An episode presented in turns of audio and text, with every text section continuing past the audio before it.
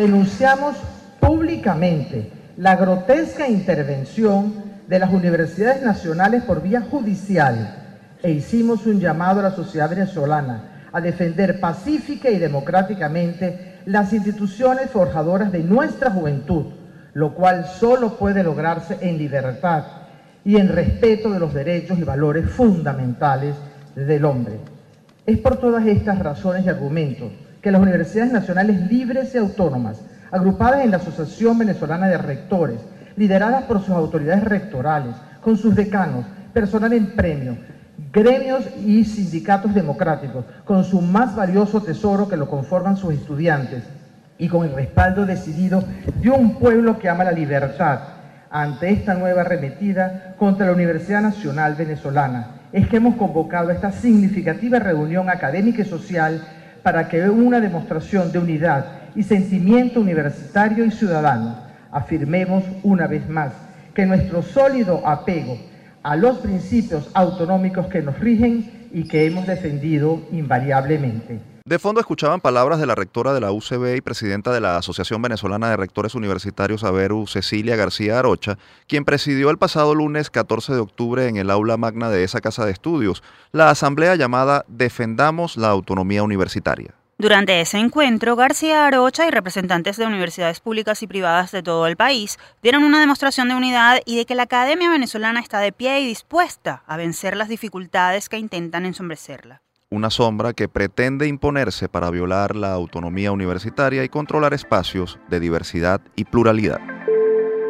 Les saludamos Tamara Slusny y Efraín Castillo. Y esta es una nueva emisión de nuestro programa Universate, las voces de la Universidad Venezolana, transmitido a nivel nacional por el circuito Unión Radio. Este espacio es producido por Unión Radio Cultural y la Dirección General de Comunicación, Mercadeo y Promoción de la Universidad Católica Andrés Bello. En la jefatura de producción están Inmaculada Sebastiano y Carlos Javier Virgües. En la producción, José Ali Linares. Y en la dirección técnica, Fernando Camacho y Mauricio Calí.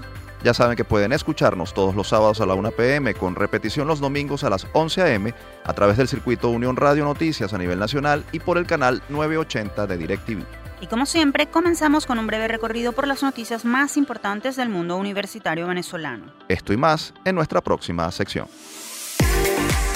Actualidad Universitaria. El pasado lunes 14 de octubre, estudiantes, trabajadores y autoridades de distintas casas de estudios superiores hicieron un llamado a los ciudadanos a defender la autonomía universitaria en Venezuela. Bajo el lema Defendamos la autonomía universitaria, los miembros de la Academia Venezolana dijeron presente en el aula magna de la UCB con el fin de divulgar el Manifiesto de la Autonomía, por medio del cual reiteraron los principios de democracia y libertad de todas las casas de estudios superiores del país. Asimismo, los representantes de los distintos gremios alertaron que la sentencia 0324-2019 emitida por el Tribunal Supremo de Justicia que obliga a las universidades nacionales a realizar elecciones en los próximos seis meses, obviando además los términos establecidos en la ley de universidades, representa una amenaza en contra de todos los niveles educativos del país.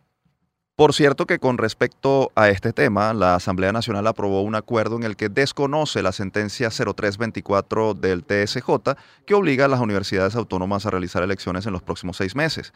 La máxima instancia legislativa del país resaltó que esta decisión del Tribunal Supremo de Justicia usurpa funciones de la Asamblea Nacional, además de que viola la autonomía universitaria. El texto destaca también que es competencia exclusiva de cada universidad elaborar su propio reglamento de elección. Los días martes 22 y miércoles 23 de octubre, profesores universitarios de todo el país realizaron un nuevo paro nacional de actividades para denunciar la precariedad de su situación salarial. Los docentes se unieron al llamado que realizaron los educadores del nivel básico y medio. Reiteraron que el sueldo que perciben no alcanza para cubrir sus necesidades básicas y advirtieron que podrían escalar el conflicto y convertir la paralización en indefinida. Más adelante conversaremos sobre este tema con la presidenta de la Federación de Asociaciones de Profesores Universitarios de Venezuela, FAPUB, Lourdes Viloria. Autoridades de universidades públicas y privadas anunciaron que trabajan en el diseño de un nuevo modelo de sostenibilidad económica que garantice su autonomía. Durante un foro celebrado en la UCAP y titulado Financiamiento de la Universidad en tiempos de crisis, representantes de la Universidad Central de Venezuela, Universidad Simón Bolívar y Universidad Monte Ávila señalaron que ante los problemas presupuestarios y el aumento de costos operativos, adelantan programas de obtención de recursos a través de alianzas con empresas, egresados y organismos internacionales, además del mercadeo de sus investigaciones. Regresamos a Caracas, donde la dirección de biblioteca de la Universidad Simón Bolívar USB informó que solo cuenta con un presupuesto de 55 dólares para todo el año 2019. A través de un informe presentado ante el vicerrectorado académico de esa institución, esa instancia explicó que no posee el dinero para atacar los actuales problemas que presenta el recinto contaminación de las colecciones de libros, obsolescencia, precariedad en el sistema tecnológico y fallas en la infraestructura física. Señalaron que más de 400.000 libros de la colección de la biblioteca se encuentran en peligro. Y cerramos con buenas noticias porque la Universidad Católica Andrés Bello UCAP abrió las preinscripciones para tres programas de posgrado. Hasta el 31 de octubre podrán postularse los profesionales que deseen cursar la especialización en gerencia de proyectos el doctorado en Derecho o la especialización en Ciencias Penales y Criminalísticas, programas trimestrales que serán dictados tanto en la sede de Caracas como en la de Guayana. Y para ampliarnos esta información nos acompaña vía telefónica la profesora Janet Mora de Torre, ella es directora del programa de gerencia de proyectos de la UCAP. Bienvenida, profesora. Muchas gracias. Profesora, coméntenos brevemente sobre el programa de gerencia de proyectos. ¿En qué consiste? ¿Qué herramientas le brinda a quien lo curse? El programa de gerencia de proyectos que ofrece la Universidad Católica Andrés Bello está dirigida a, estudiantes que han obtenido ya un grado de pregrado. Son personas que desean eh, estudiar una especialización en el área de gerencia de proyectos y ellos pueden venir de diferentes eh, áreas de conocimiento. Ellos pueden ser, eh, estar vinculados eh, con eh, intereses en desarrollar experiencias para trabajar en proyectos tanto a nivel individual como desde el punto de vista organizacional y básicamente ellos desarrollan destrezas para poder em, tener una conducción eficiente de, de las diferentes eh, herramientas que tienen que ver con los proyectos, gestión de programas, gestión de portafolios, este, que pueden mejorar eh, procesos organizacionales, ellos pueden llegar a manejar con alta eficiencia eh, los negocios, tanto personales como de, las diferentes empresas o diferentes organizaciones en las que ellos se traten de trabajar. Ellos podrán estar capacitados luego para planificar, para controlar, para negociar eh, y para hacer trabajos de alta calidad eh, para evitar eh, que existan riesgos en el, en el desarrollo de los diferentes proyectos en los que ellos participan y que lo puedan efectuar de una manera excelente en, las diferentes actividades con las que ellos trabajan en su ámbito profesional. Profesora, entendemos que además de este programa se ha renovado toda la oferta de posgrados de la UCAP. ¿En qué consiste esta renovación y cómo se ha adaptado a las tendencias internacionales? Bueno, la Universidad Católica está consciente de que eh, estamos ante una realidad nacional e internacional nueva, donde eh, se trata de que se desarrollen destrezas, eh, se desarrollen competencias y se pueda ser ante todo innovador este, se puede hacer eficiente en las diferentes actividades que se, ofrecen. Por lo tanto, se ha tratado de dar algunas respuestas académicas para tratar de fortalecer y actualizar las competencias que van desarrollando los profesionales que serán egresados de los estudios de cuarto nivel que está ofreciendo la Universidad Católica. Entonces, los programas de posgrado se han... Eh, se les ha hecho todo un proceso de renovación curricular donde se están haciendo un poco más cortos para que las personas puedan salir al mercado eh, laboral con un grado de posgrado que puede ser tanto eh, grados que son con un título académico como especializaciones, maestrías, doctorados, o también hay algunos programas que, que no son conducentes a grado académico, pero sí a certificados, como son programas de estudios avanzados, eh, algunos procesos de formación eh, para cursos de nivelación y ampliación y también los que tienen que ver con lo que son los programas de em, em, grados eh, doctorados de, y ese tipo de, de, los posgrados doctorados o sea entendemos Profesora, en, en, un país como Venezuela, lleno de tantas dificultades, ¿cuál es la importancia de la formación en la educación superior? ¿Por qué seguir apostando en cursar estudios de cuarto nivel acá en Venezuela? Nosotros tenemos un reto de seguir, de sacar este país adelante. Y pese a las dificultades que se presentan, nosotros todos los que estamos aquí en la Universidad Católica y todos los que están en todas las universidades de este país, todos los profesores, eh, todo el personal académico, el personal administrativo, incluso el personal obrero que trabaja en las diferentes universidades, tanto en la Universidad Católica como en todas las universidades del país, todos los que estamos aquí seguimos aquí porque estamos apostando por sacar este país adelante.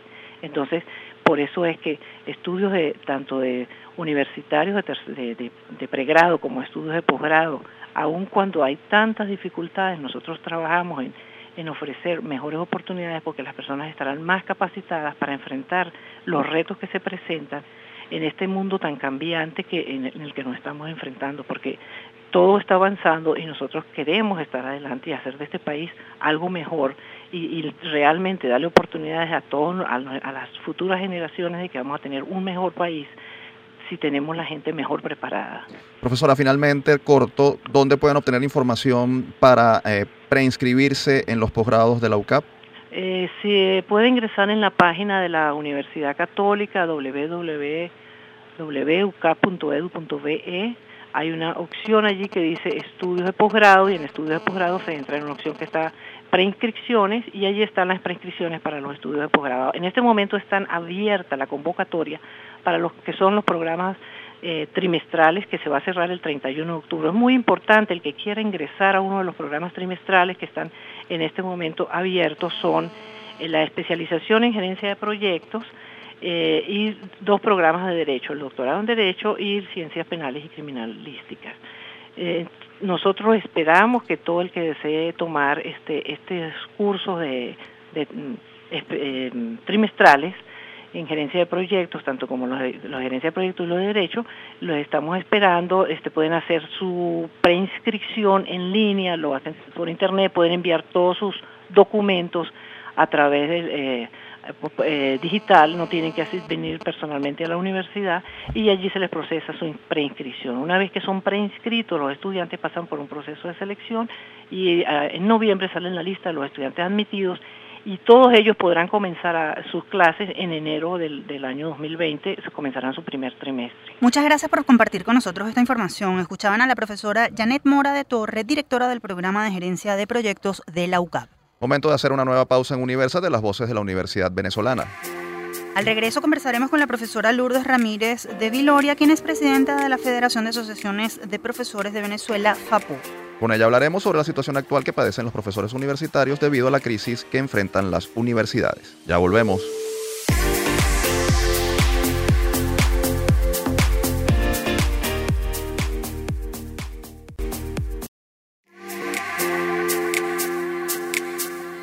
Seguimos con más de Universate, las voces de la Universidad Venezolana. Les recordamos que estamos al aire a través del circuito Unión Radio. También tienen a su disposición nuestras redes sociales. Pueden conseguirnos en Twitter e Instagram como arroba Universate Radio. Es hora de conocer cómo los profesores universitarios siguen dando la batalla por seguir formando a las nuevas generaciones a pesar de la dura realidad que enfrenta Venezuela, así como también conocer las exigencias que están haciendo para superar la crisis que padece. Esto y más a continuación desde el campus. Desde hace varias décadas, los profesores universitarios han tenido que lidiar con diversas situaciones. Una de ellas es la baja remuneración que obtienen al ejercer la docencia.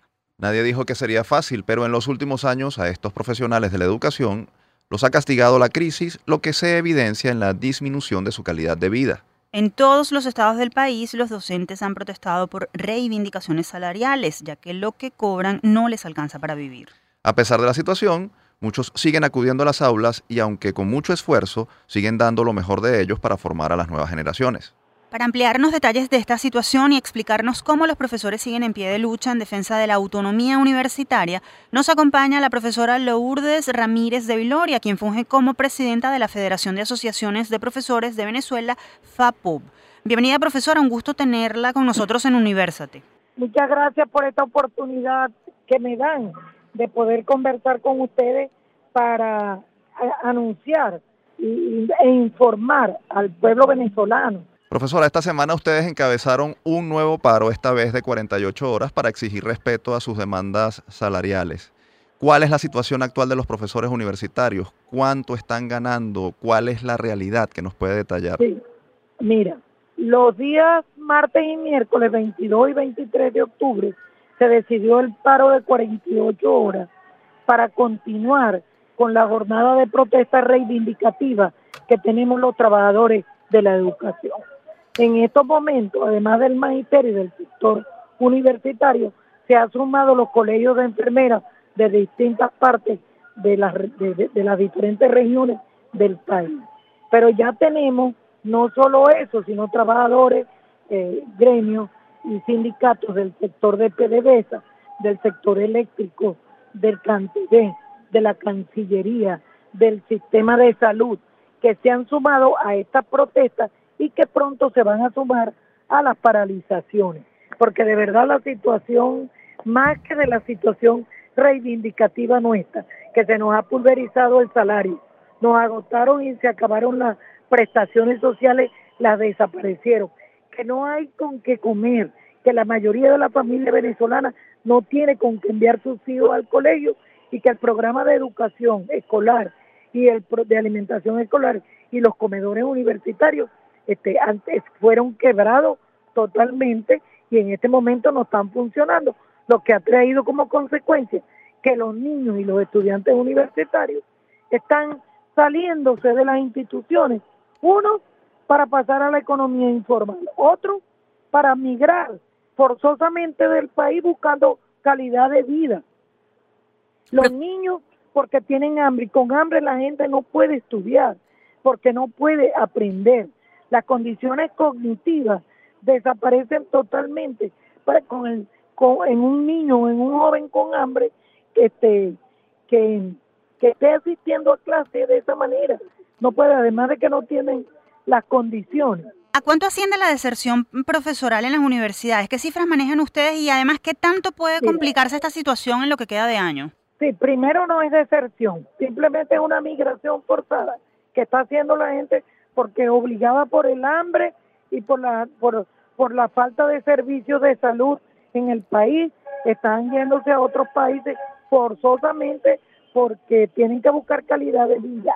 Y en por ejemplo por poner un ejemplo en Ecuador un salario de un profesor de nosotros ya bien formado como los que tenemos percibe entre tres mil y cinco mil dólares. Y aquí ahorita con el aumento de ese último que dieron es de aproximadamente 15 dólares, 15 dólares. Entonces, por Dios, este, no puede la gente vivir, estamos en pobreza extrema. Es de 15 dólares mensual, es decir, que, que eh, diario no llega sino a 0,5 dólares. Terrible la situación. Y, eh, ante esa situación, ¿de cuánto ha sido la migración forzada, la, la, salida de, de los profesores? 40%, 40% del personal docente de la universidad agrupada en Avero eh, se ha ido del país de manera forzada para buscar mejor calidad de vida. Profesora, y ante el reclamo que ustedes están protagonizando, ¿qué actitud ha tenido el gobierno? ¿Es útil el paro como herramienta de protesta? No, desconocernos, simplemente nos desconocen.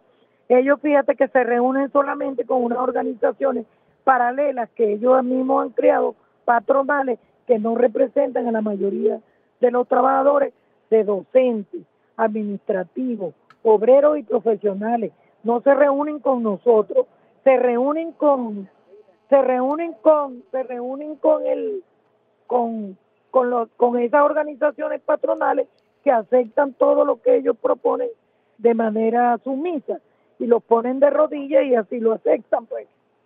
¿Es de alguna manera útil este tipo de protestas, profesora? Eh, este, mira, este, nosotros tenemos un derecho constitucional a exigir, a exigir nuestras reivindicaciones. Eso es lo que estamos haciendo en la calle. Porque más que exigirle a este régimen, que ya sabemos que no tiene capacidad de respuesta, porque los recursos lo que han hecho es que se lo han robado, es denunciar ante Venezuela y el mundo el desastre que están haciendo, no solo con la educación, sino también con la salud. Pero también decirles que los que quedamos aquí en el país sabemos que más que las necesidades nuestras está de por medio la recuperación de Venezuela y que por eso vamos a seguir luchando. No vamos a permitir la, la intervención de nuestras universidades, que es lo último que ha pretendido el ilegítimo Tribunal Supremo de Justicia, este, no lo vamos a permitir con esa sentencia 0324, hemos cerrado fila y van a encontrar una comunidad universitaria organizada para aceptarle el reto y el desafío que nos están imponiendo, que no se lo vamos a permitir. Es posible. Porque lo que pretenden es convertir a las universidades en un reducto de lo que ellos llaman su revolución bolivariana, de incluirlo en el plan de la patria 2019-2025 y establecer el pensamiento único, tanto a nivel de educación básica y media, diversificada como de educación universitaria. ¿Es posible que este conflicto escale hacia un paro indefinido? Es posible. Nosotros vamos a seguir aumentando la conflictividad en la calle. Si es necesario, la próxima semana o dentro de 10 días programaremos 72 horas y así progresivamente. Si es necesario llegar a una huelga nacional o a un paro cívico nacional, estamos dispuestos a eso. Profesora, eh, desde su visión, ¿cuál es el futuro de la academia en Venezuela? Ante esta situación está muriendo la docencia universitaria. Mira, está bajando de calidad aceleradamente, porque por todas las condiciones, pues las universidades no tienen laboratorio, no tienen biblioteca, los profesores no nos podemos formar de, ni ir a cursos ni años sabáticos porque no hay recursos, el, el régimen lo que envía son recursos escasamente para pago de nómina y los está enviando de manera retardada todas las quincenas. Ese, ese, eso es, ese es de manera progresiva lo que va sucediendo con la educación.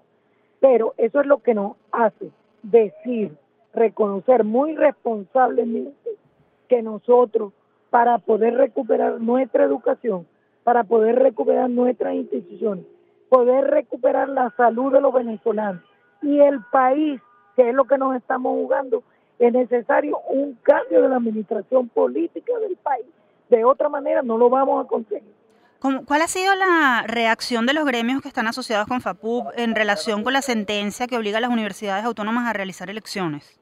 Mira, este, los gremios y sindicatos de los profesionales administrativos y obreros del sector universitario, por supuesto que ellos están reclamando lo que consideran su derecho a tener la disposición de elegir.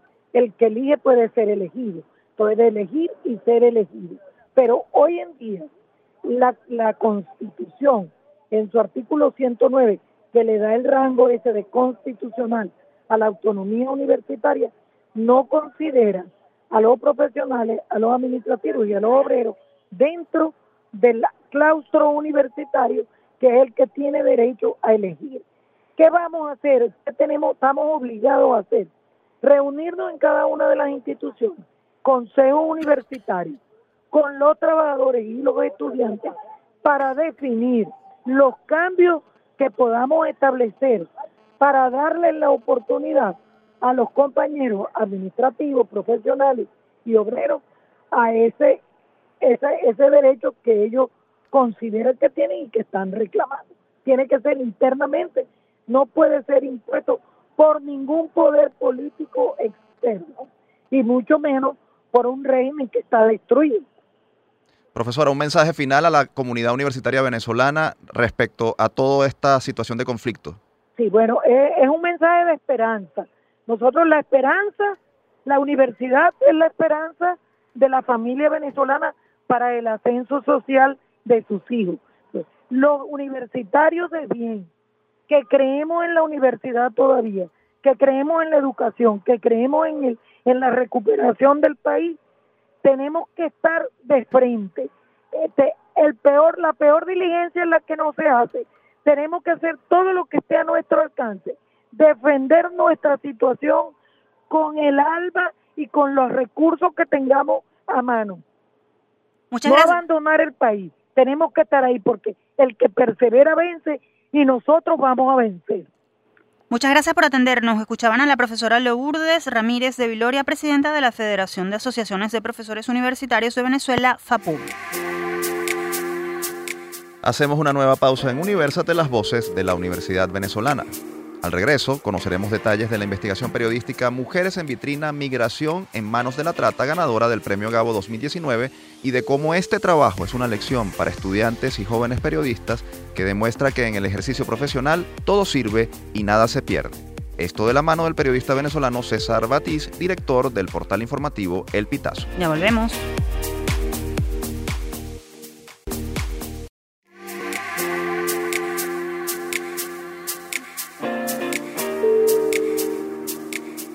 Seguimos con más de Universate, las voces de la Universidad Venezolana. Recuerden que pueden escuchar nuestros programas en iVoox. Allí somos Producción Universate. Es hora de conocer por qué en la vida profesional nunca nada está de más. Esto y más en nuestra próxima sección con un invitado muy especial, recientemente galardonado. Todo me sirve. Nada se pierde.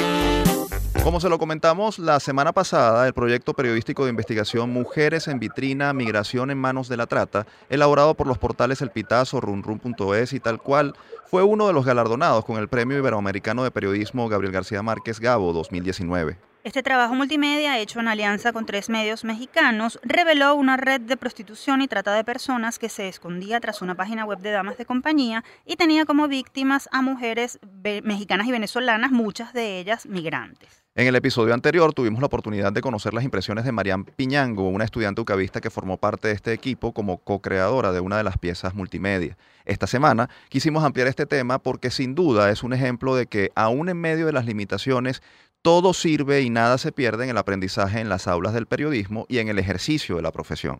Por eso nos acompaña vía telefónica el periodista César Batiz. Él es director del portal informativo El Pitazo, uno de los responsables de este proyecto de investigación. Bienvenido César y gracias por acompañarnos acá en Universate. Felicitaciones además por ese premio Gabo 2019.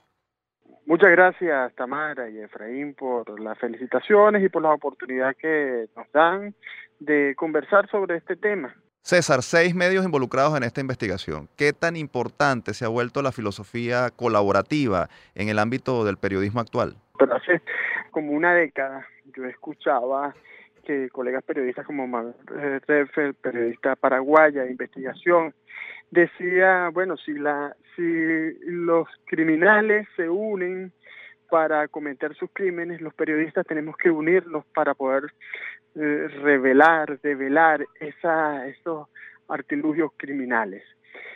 Y más aún en el caso de Venezuela, donde los medios independientes somos medios pequeños, que tenemos equipos que no y, y, y, pocos recursos, equipos que no son tan grandes y pocos recursos, y que eh, tenemos que unirnos para primero recabar la información, investigar, llevarla a, una propuesta en medios digitales y después para divulgarla. Y en el caso específico de Mujeres en la Vitrina, teníamos que necesariamente hacer este trabajo con periodistas mexicanos porque son los que conocen su realidad, conocen más lo que ocurre en el país y del cual, por cierto, nosotros aprendimos a valorar aún más el trato de temas de eh, carácter de género, porque eh, para los mexicanos es un tema muy delicado el tema de los feminicidios y el tema de género en general. Y te digo que eso fue no solo no solo fue en la investigación, no solo fue la propuesta innovadora de hacer un, un, una página espejo de sonadivas.com, fue también aprender a trabajar juntos y aprender a trabajar juntos en la consideración del periodismo de género que tenemos también que tomar en cuenta todos los periodistas venezolanos y los periodistas latinoamericanos, porque estamos en una sociedad que lamentablemente los feminicidios y el machismo eh, resulta una constante. César, eh, rápido porque, porque estamos muy cortos de tiempo. Son tiempos oscuros para el periodismo venezolano, sin embargo, hay mm, portales, medios de comunicación que siguen apostando a la, a la investigación. ¿Cómo sortear la censura? ¿Cómo hacer este tipo de trabajos sin que las restricciones que impone la situación en Venezuela la afecten? No te puedo te puedo mentir, Tamara, y decir que las restricciones no nos afectan, nos afectan y nos quitan mucho tiempo. Eso es algo que yo decía y voy a tratar de ser lo más breve posible. Yo decía antes incluso de recibir este premio Gabo, pero después de haber recibido el Ortega y Gasset, decía, mira, para un medio como el Pitazo, que, que al que le han bloqueado en cuatro oportunidades por orden de Conatel sus dominios, que le, o le han bloqueado cuatro dominios, que orden que han cumplido empresas telefónicas como Movistar, Digitel o y otras empresas operadoras, para un medio digital que ha sido atacado por hackers, para un medio digital que enfrenta además las dificultades que enfrentamos todos los venezolanos con las plataformas tecnológicas, es sumamente valioso tener dos premios como este, el Ortega Gasset, el, el García Márquez, pero también el premio de la Sociedad Interamericana de Prensa y tener otros reconocimientos como el de el de IPIS y el Monseñor Pellín por los artículos. Por supuesto, todo esto nos lleva, nos lleva, nos llena de, de emoción, nos llena de alegría, nos llena de compromiso con el periodismo. Y sobre todas las cosas, este, te digo, no, eh, es difícil, es un reto, pero nosotros tenemos un compromiso con la sociedad y es decir, aunque sea en estos pequeños espacios que quedan a través de los medios digitales, seguir diciéndolo, porque eso queda registrado para la historia y en algún momento cuando tengan que revisar lo que ocurre o lo que ocurre en estos momentos, cuando en el futuro revisen lo que ocurría en este momento van a quedar estos registros. Pero además tenemos un compromiso con la actualidad y con nuestro momento de seguir defendiendo los espacios que nos quedan ante la hegemonía comunicacional que pretende derrotar la libertad de expresión, la libertad de información, la libertad de opinión y en general los derechos humanos. Nosotros tenemos ese compromiso compromiso y ese compromiso es el que pretendemos cumplir todos los días, con todas las dificultades, con todo, y te lo digo sinceramente, todo el dolor que nos da todos los días, tener que ver que cuesta tanto llevar la información a la gente por el bloqueo, por las plataformas tecnológicas e incluso por el desinterés ciudadano y porque luchamos además con el tiempo que absorben otras plataformas de información y entretenimiento.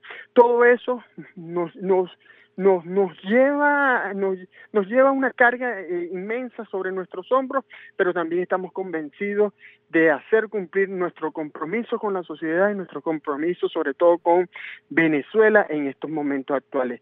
No estamos haciendo el mejor periodismo en la historia de Venezuela, pero sí estamos tratando de hacer el mejor periodismo en el momento actual que nos ha tocado vivir. Agradecido César por tu intervención en Universate y felicitaciones nuevamente. Ustedes escuchaban a César Batiz, director del portal informativo El Pitazo y uno de los ganadores del Premio Iberoamericano de Periodismo Gabo 2019. Y después de este enriquecedor testimonio cambiamos radicalmente de tema porque nos vamos con una sección de curiosidades que llama mucho la atención de nuestros oyentes. Y es que es momento de conocer algunas historias tenebrosas de universidades, esta vez en instituciones españolas. Esto y más en nuestra próxima sección. Supersticiones y mitos universitarios.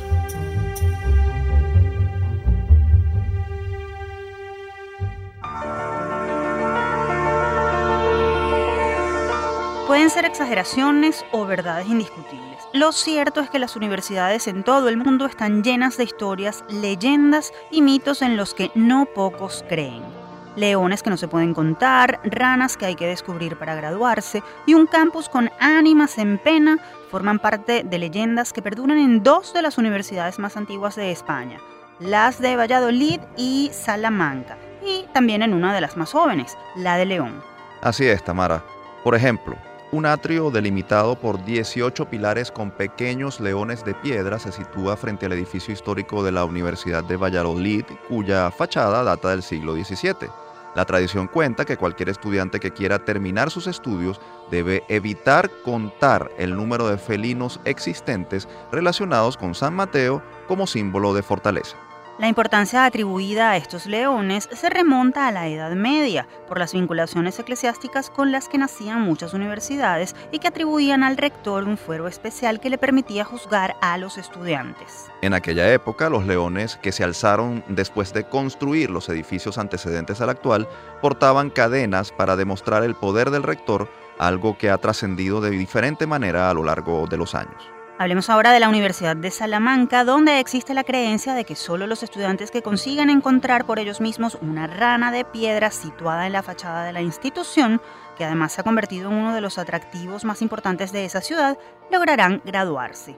En esta universidad, la iglesia de San Ciprián Salamantina, ubicada en el campus, esconde también una oscura historia, según la cual en su sacristía se encontraba la denominada Cueva de Salamanca, utilizada en sus relatos por célebres de la literatura como Cervantes, Calderón de la Barca y Walter Scott. El escritor Luciano González Ejido, a través de un libro que escribió sobre la cueva, considera que este era un lugar de culto nigromántico relacionado con la presencia del demonio en un punto del subsuelo geológico de la ciudad. Al parecer, la leyenda relata que Satanás, con apariencia de sacristán, impartía ahí clases de ciencias ocultas a siete alumnos durante siete años, tras los cuales, mediante un sorteo, uno de ellos debía pagar las lecciones de todos, teniendo que dejar toda su vida al servicio del sacristán de no poder costear estos gastos.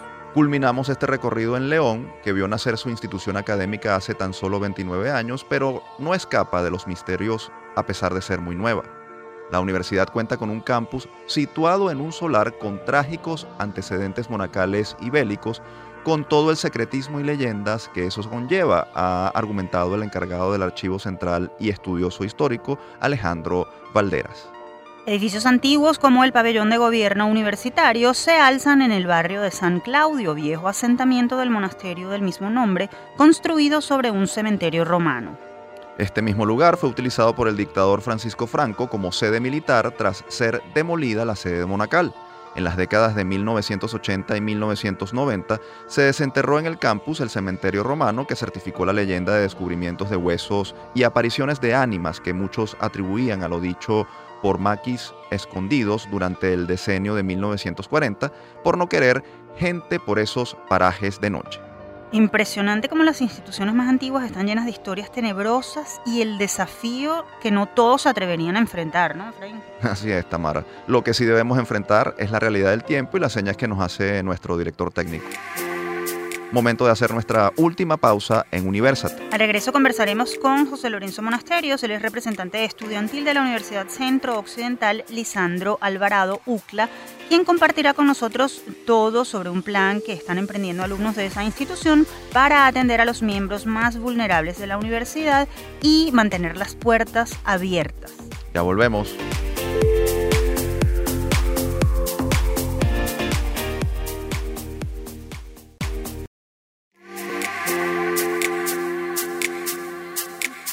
Seguimos con más de Universate, las voces de la Universidad Venezolana. Recuerden que pueden escuchar todos nuestros programas a través de YouTube. Allí somos Universate Radio. Y ha llegado la hora de conocer la historia de jóvenes que lo siguen dando todo por Venezuela. Esto y más en nuestra próxima sección.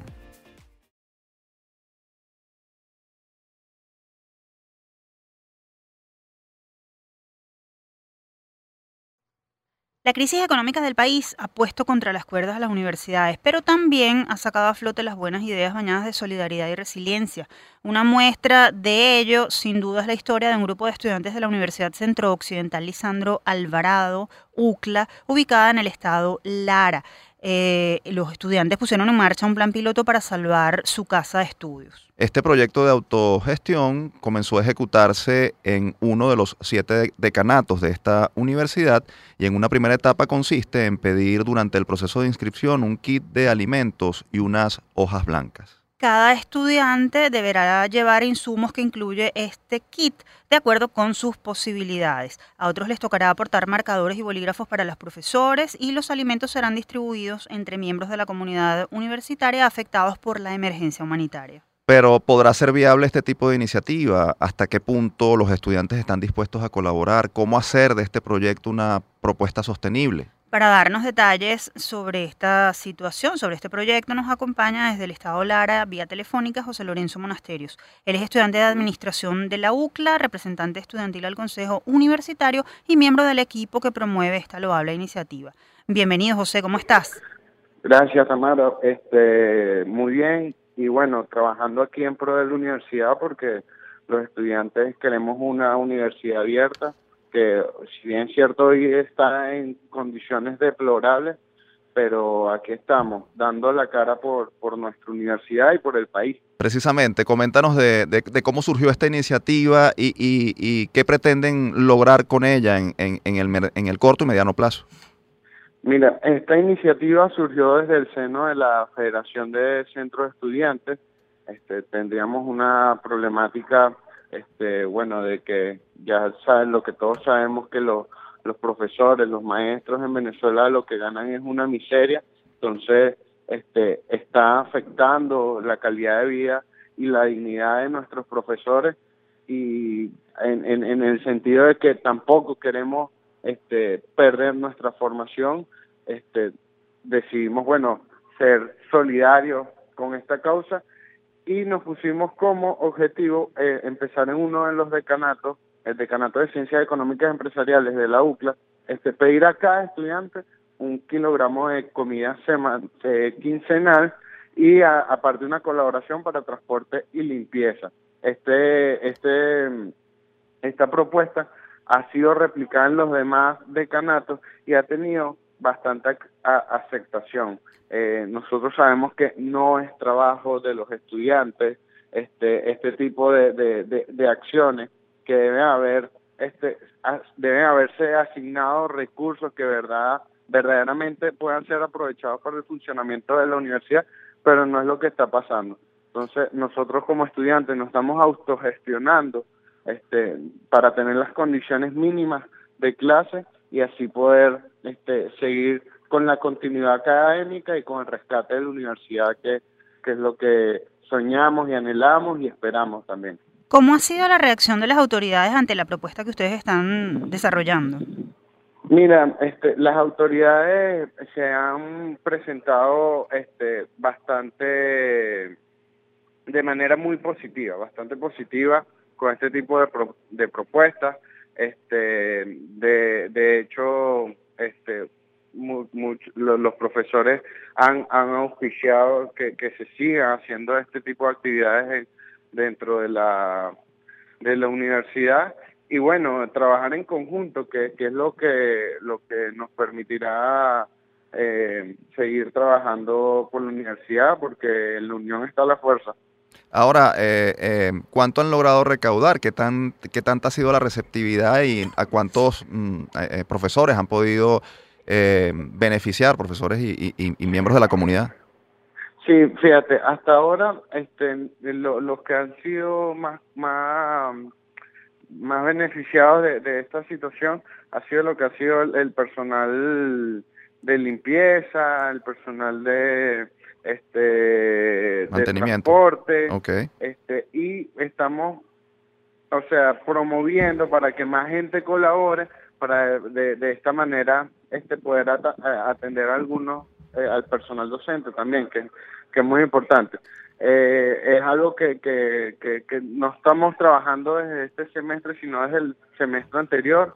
La situación se ha puesto un, un poco más complicada pero este, seguimos trabajando, o sea, seguimos pidiendo las donaciones, van a empezar este el, un nuevo proceso este, de inscripción. Hay carreras que no, no han empezado las clases y, y apenas empiecen, bueno, comenzarán con todo este tema de la, de la recolección de alimentos dentro de la universidad. José Lorenzo, es imperativo que la universidad eh, mantenga sus puertas abiertas. ¿Qué están dispuestos a hacer ustedes los estudiantes para que esto ocurra? ¿Qué otro tipo de iniciativas están dispuestos a, a desarrollar, a llevar a cabo? Desde que asumimos la federación, el principal objetivo de nosotros ha sido mantener las puertas abiertas de la universidad nosotros estamos trabajando en pro de eso. Nosotros no solamente este eh, eh, buscamos la recolección de alimentos, sino que este, buscamos cómo tener un salón este, con unas donaciones para que nos den iluminación.